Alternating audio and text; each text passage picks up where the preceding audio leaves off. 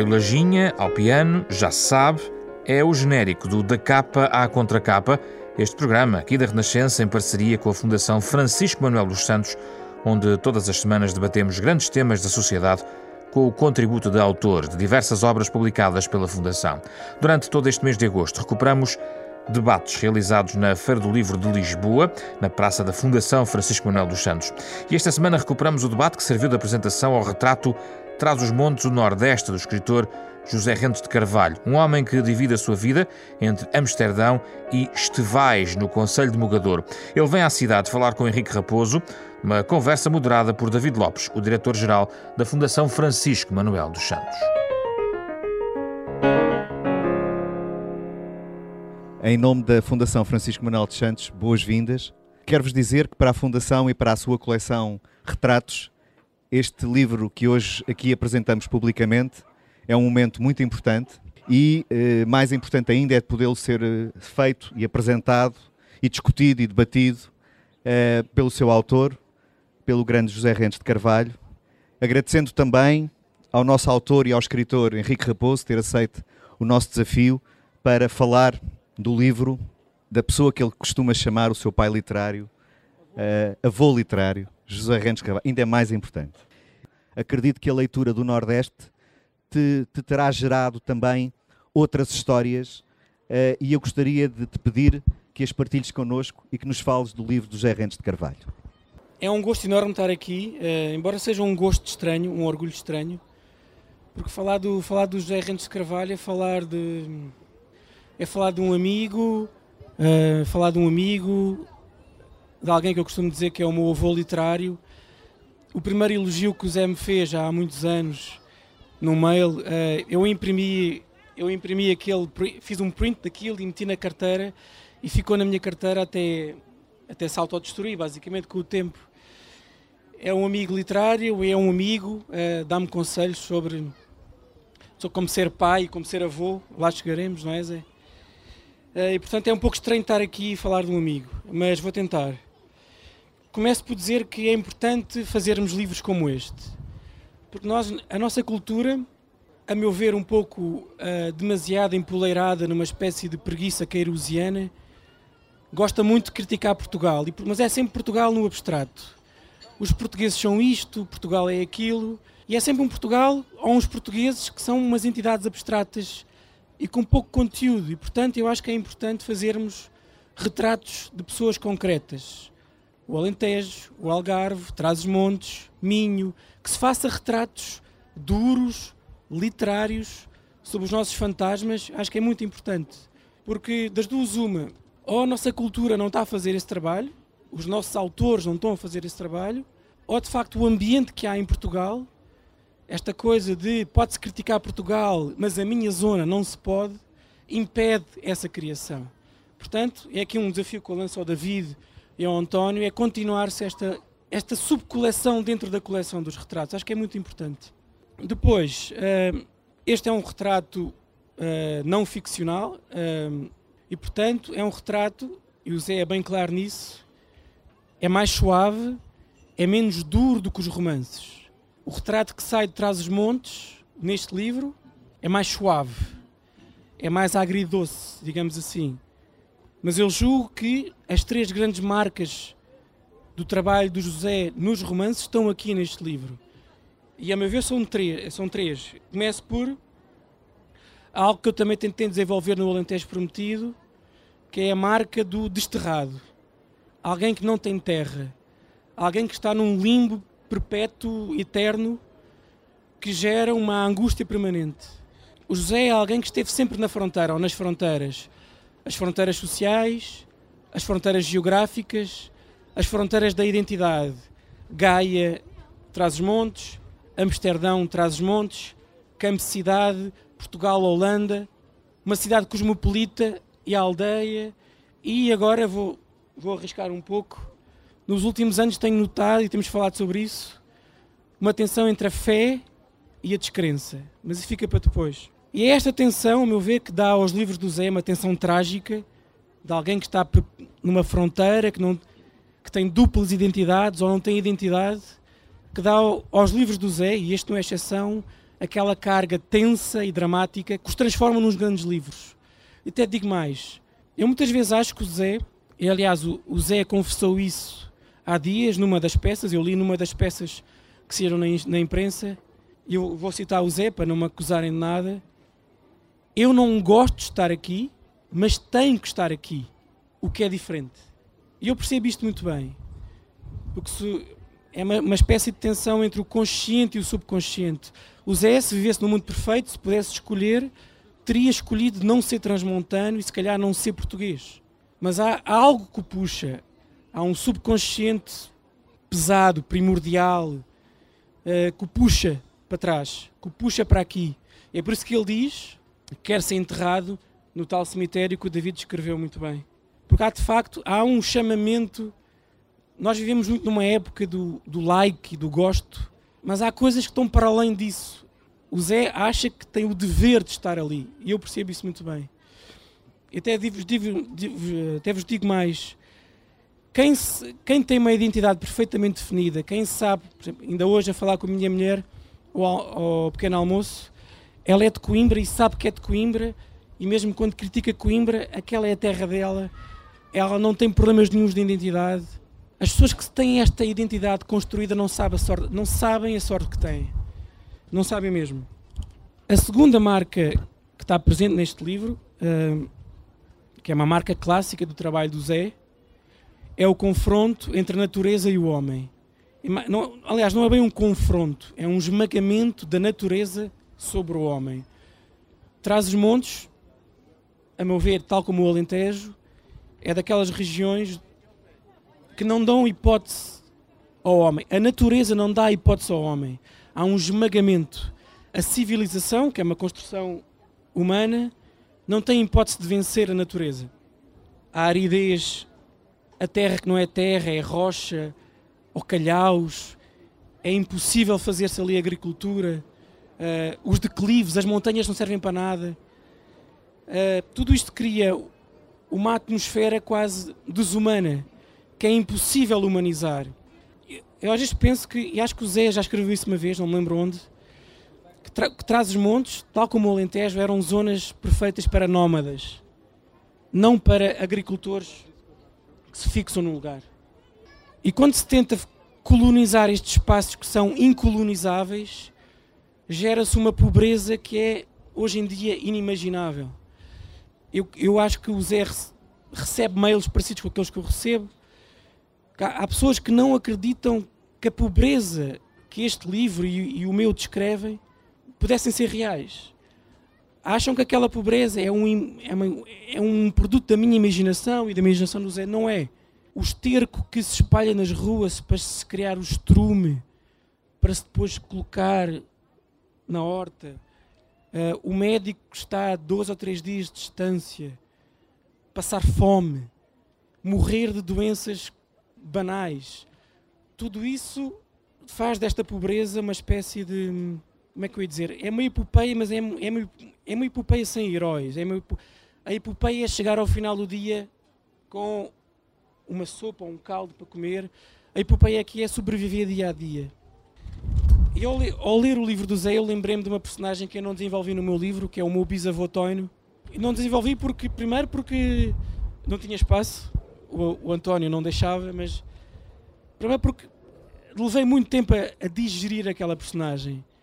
O meu bisavô é um homem que nunca, nunca dormiu numa cama, nunca teve um par, um par de sapatos. Era alguém que, que vivia.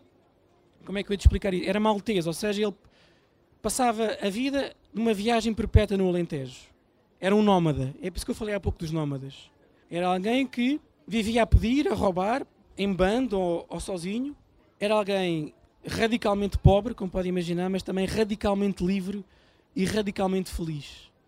E para nós é um pouco inconcebível como é que alguém que passava fome, dormia no chão, não tinha, não tinha calçado, mas era feliz e livre. Era alguém que não tinha documentos, não tinha uma existência burocrática, mas era feliz. E isto para nós é, é está num universo completamente desorientante que o Zé tem retratado tão bem e este é um bom exemplo este meu bisavô, que era nómada, é o exato oposto do meu avô e de muitos homens que eu já conheci, que ao tentarem colonizar um espaço que era incolonizável, e depois mesmo em Lisboa, quando vieram para Lisboa, se tornaram homens beras, maus, ressentidos, eh, que se matavam, que matavam, que se embebedavam. E aqui eu, eu, eu estou a falar isso porque quero levar para o terceiro ponto do retrato clássico que o Zé faz, de trás os montes, mas a mover é um retrato português, que é o da violência.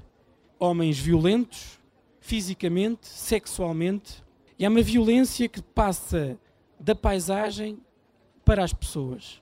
E faz lembrar outras paisagens. Eu estou a ler agora neste momento muita coisa sobre os Inuit, os esquimós, porque tal como os alentejanos também se matam muito, há uma taxa enorme de suicídio.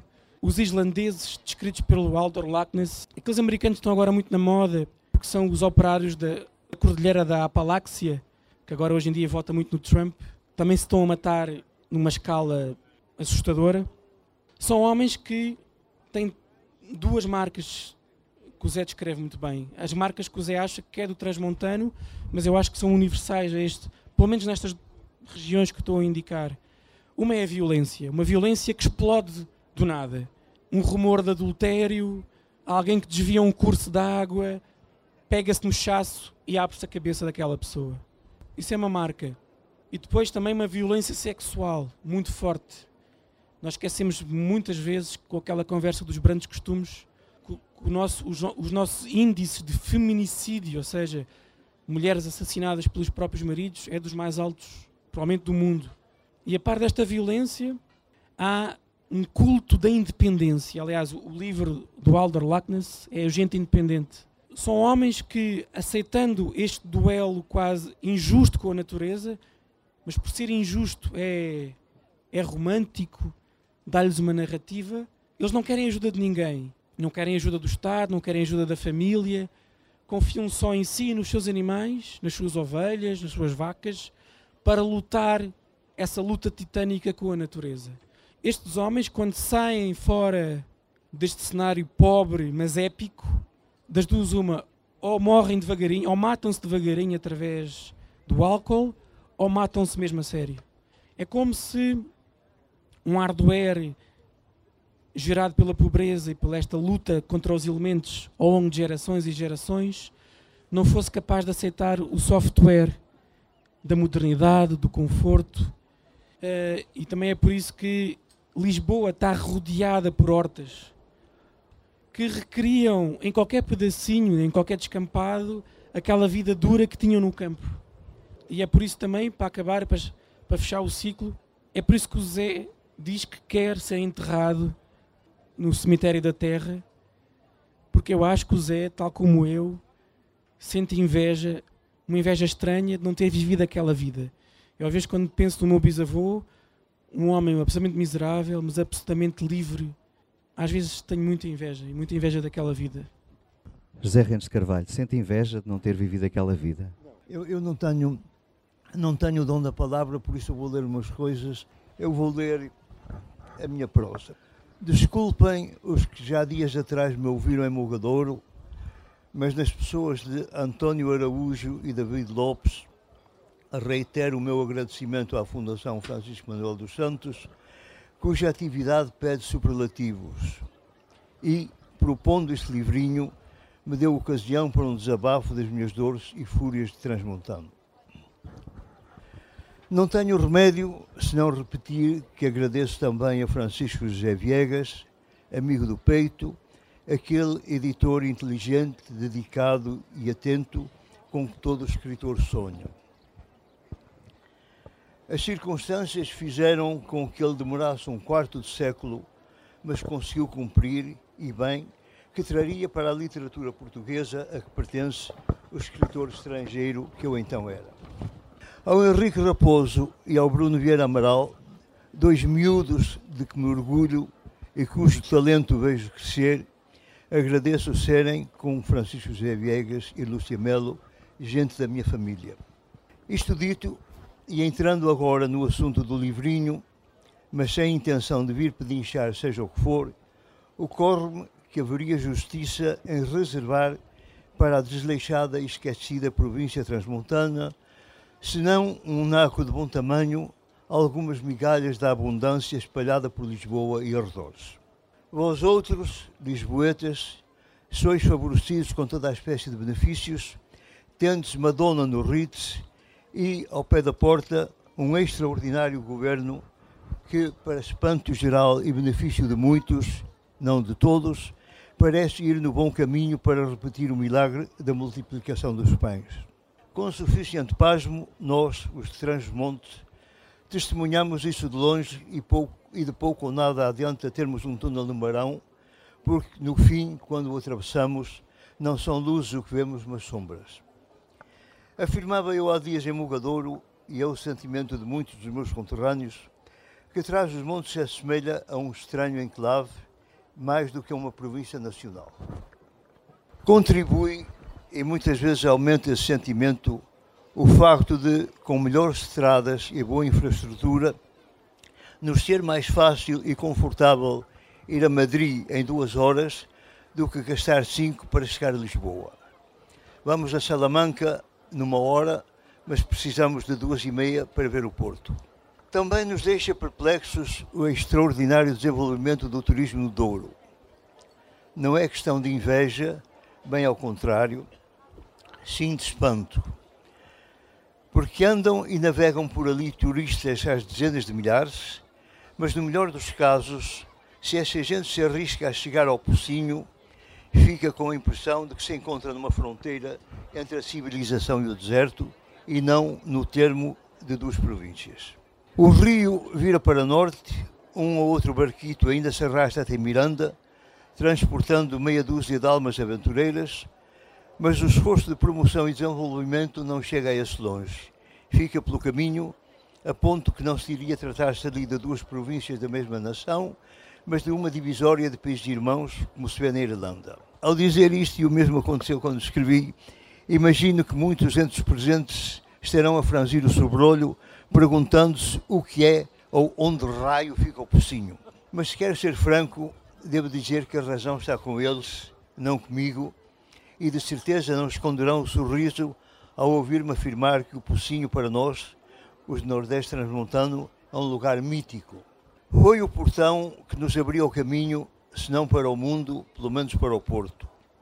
Era lá que se via passar o comboio que ia para os longes de Espanha e de França, o mesmo que trouxe de Paris o Jacinto e o Zé Fernandes da Cidade das Serras. Se não conhecem e alguma vez lá forem, verão apenas uma vintena de casas, uma estação em decadência, um fim de linha. A ponta abandonada sobre o Douro nada vos dirá. Tampouco que o rio faça ali a curva onde, antes das barragens, mudava de caráter. Menos ainda que, aquela, que daquela estação partia a também mítica linha do sabor verdadeiro cordão umbilical com as terras de Miranda, onde a gaita de foles e a dança dos pauliteiros nos recordam de que antes de sermos romanos, mouros e judeus, fomos celtas. Este rodeio ferroviário pode causar a impressão de que perdi o fio à meada, mas deve mais ao meu acanhamento, o pejo que me toma de ir recordar misérias, não que elas sejam totalmente do passado, mas pela impotência de lhes encontrar remédio e também pela tristeza que me dá o não vê-las, pelo menos mitigadas, por aqueles a quem cabe a responsabilidade do poder. Perdoem de novo os que dias atrás já isto ouviram, mas não é preguiça. Só que, fosse eu agora usar outras palavras para descrever os mesmos sentimentos, ou arranjar uma sequência diferente para as mesmas dores e dramas, poderia dar a impressão de querer poupar sensibilidades, ou, mais desagradável, de querer dar um arranjo literário ao testemunho. E aqui peço que me acreditem, porque sinceramente hesitei, pois não tenho ilusões. Isto são palavras, um testemunho vale o que vale, e em casos como este, menos que pouco. No momento em que nos despedirmos, olharemos o relógio, traz os montes continuará longe, recebendo boas palavras em vez de ajuda, e cada um de nós irá aos seus afazeres visivelmente mais interessado na realidade do telemóvel do que na que tem à sua volta. O que é compreensível, já que uma incomoda e a outra oferece o benefício da distração. Mas enquanto os vejo aqui, deixem então que lhes fale do que foi e de muitos aspectos ainda é.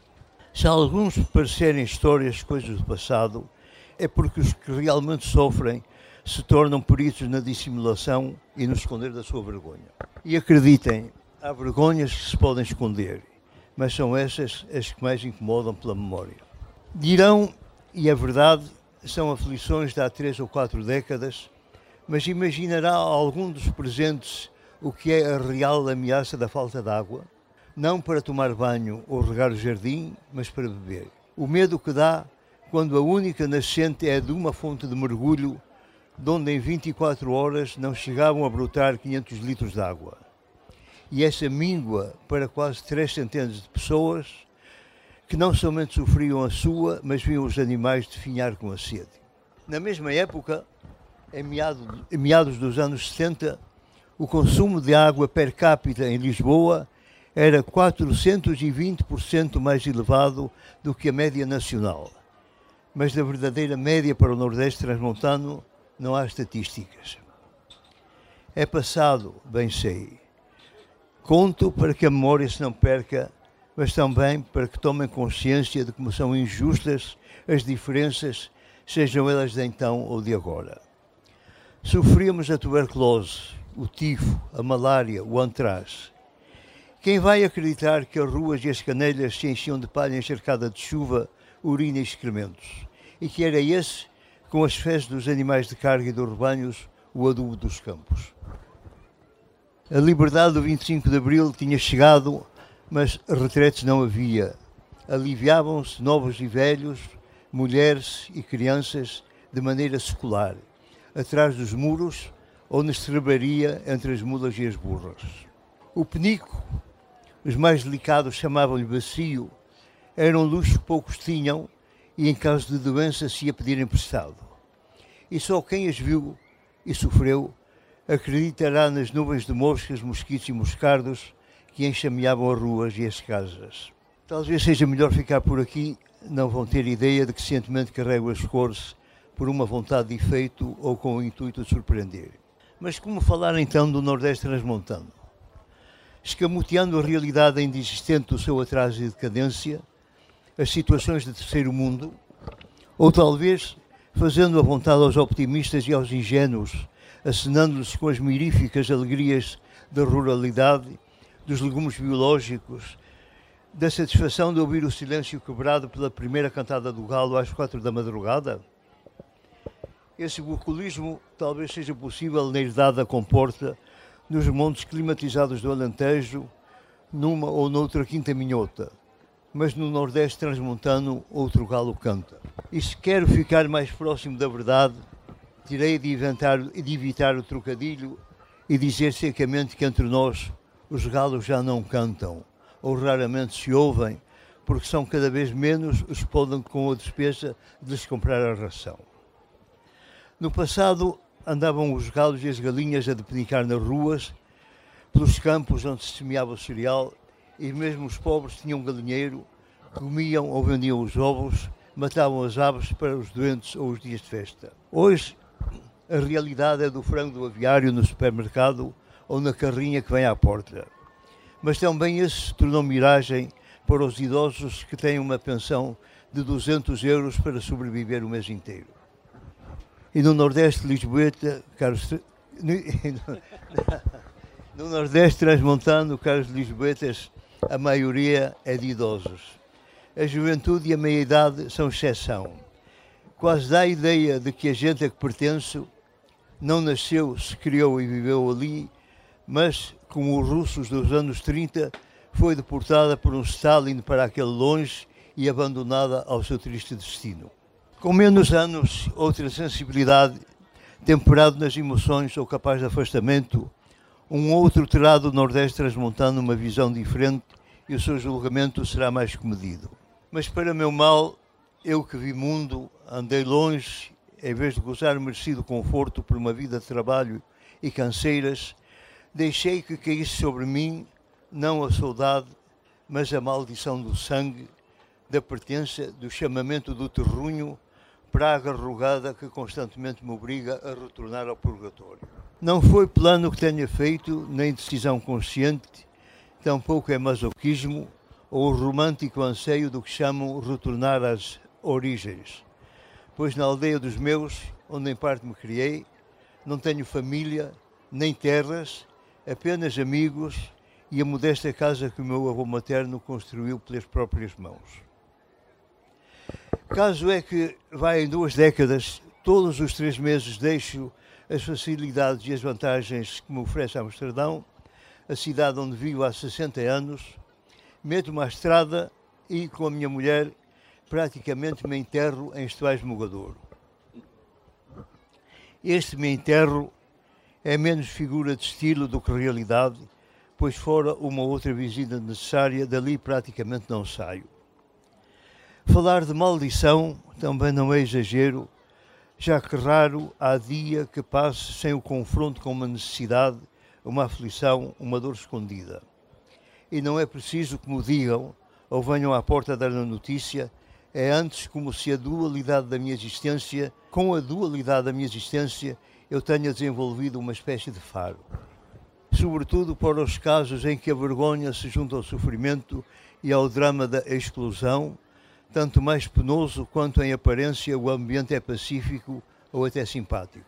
O meio citadino vai aceitando a homossexualidade. Aqui e ali, na província, hesita-se em ser moderno, como manda a telenovela, mas no Nordeste transmontano, ser homossexual resulta em anátema. Anátema tanto mais terrível quanto é secreto e, no geral, disfarçado pela cordialidade. Pobres deles e delas os que nasceram homossexuais na minha terra, porque ninguém lhes deita a mão. E, estranhamente, nem eles a aceitariam. Escondem-se, aceitam a sua trágica condição e destino, sofrem uma vida clandestina, fingindo não dar conta do ostracismo.